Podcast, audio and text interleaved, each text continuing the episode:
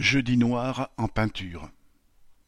À l'usine de Flins, jeudi 30 novembre, une trentaine de travailleurs sur les quarante que compte l'atelier peinture ont débrayé pendant une heure pour s'opposer à la direction. Depuis quelques mois, ces messieurs envoient, sous le moindre prétexte, des courriers recommandés avec convocation à des entretiens préalables en vue d'une sanction.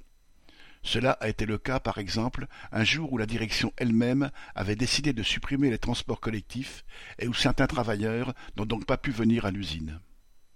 À l'entendre, ces travailleurs auraient dû venir à quatre heures du matin par leurs propres moyens, y compris en autostop ou même à pied, alors que la plupart habitent à plusieurs dizaines de kilomètres de l'usine.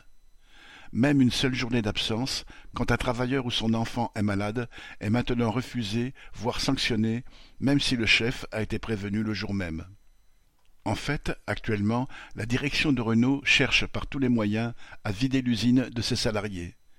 Mais si elle croit pouvoir se débarrasser d'eux ainsi, par l'intimidation, la distribution de journées de mise à pied, elle se trompe. C'est ce que les travailleurs concernés ont tenu à lui faire savoir ce jeudi-là, en débrayant pour refuser les pressions, les sanctions et la dégradation des conditions de travail. Depuis ce débrayage, les chefs font profil bas et sont devenus mielleux.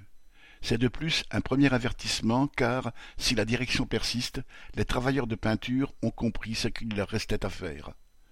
Correspondant Hello.